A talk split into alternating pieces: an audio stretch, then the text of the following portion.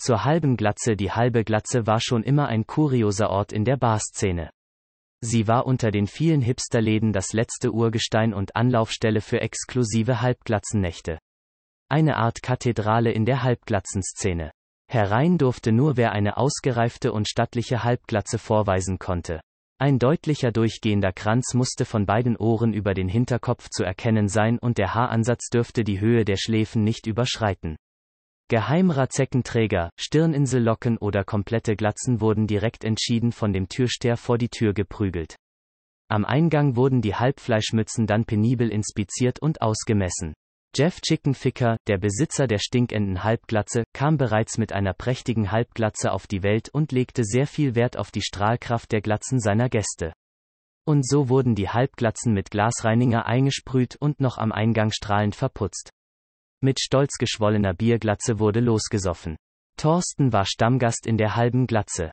Am liebsten redete er über Bier. Er hatte drei geile Adern auf der Glatze und wenn er anfing über Bier zu reden, wurden die Adern feuerrot und strahlten eine angenehme Wärme aus. Bier. Sein bester Freund Ugur machte ihm alles nach.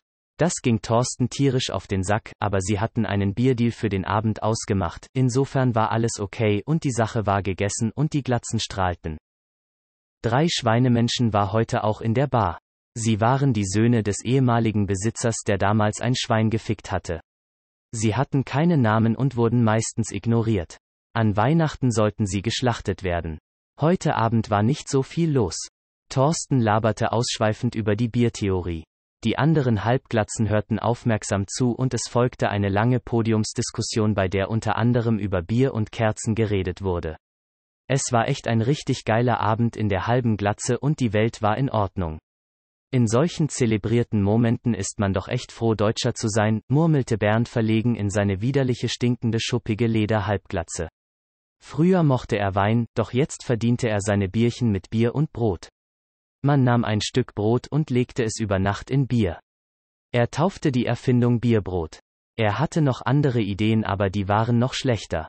Ugur gewann an dem Abend den Preis der schönsten Halbglatze. Der Preis waren fünf Liter Bier, die er an die anderen Halbglatzen spenden musste. Ihm blieb nichts und er musste Steuern zahlen. Typisch deutsch, dachte er sich und kratze sich unhöflich unnötig am Arschloch. Na du alte Bierhüfte, kam Jeff Chickenficker mit seinem Biermund abgesprungen. Er war Sohn amerikanischer Bierarbeiter, die nach Deutschland ausgewandert waren, weil die politische Biersituation nicht zum Aushalten war. Es war ein Riesenbierritual und alle fanden sich im halben halbglatzen Kreis wieder. Es war Vollmond. Das bedeutete es war Krieg mit den Vollglatzen angesagt. Der kleine Bierjunge kam vorbei und brachte neues Bier. Danke lieber Bierjunge. Jetzt wurde es ernst. Auf der Halbglatze von Thorsten wurde ein wilder Plan ausgebrüht und mit der Energie der drei Hitzeadern entstand ein ausgewöhnliches Ereignis. Und ein schöner Baum wurde auf die Halbglatze gepflanzt. Die Lust auf den Bierkampf staute sich in den Hoden der Mitarbeiter und verkrampfte sich. Doch nun war es so soweit. Die besoffenen Vollglatzen lauerten und gafften wie besessen auf dem Baum der Halbglatzen.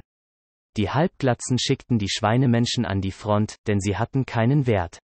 Indes lauerte das völlig vollgesoffene Volk der Vollglatzen friedlich im Bett.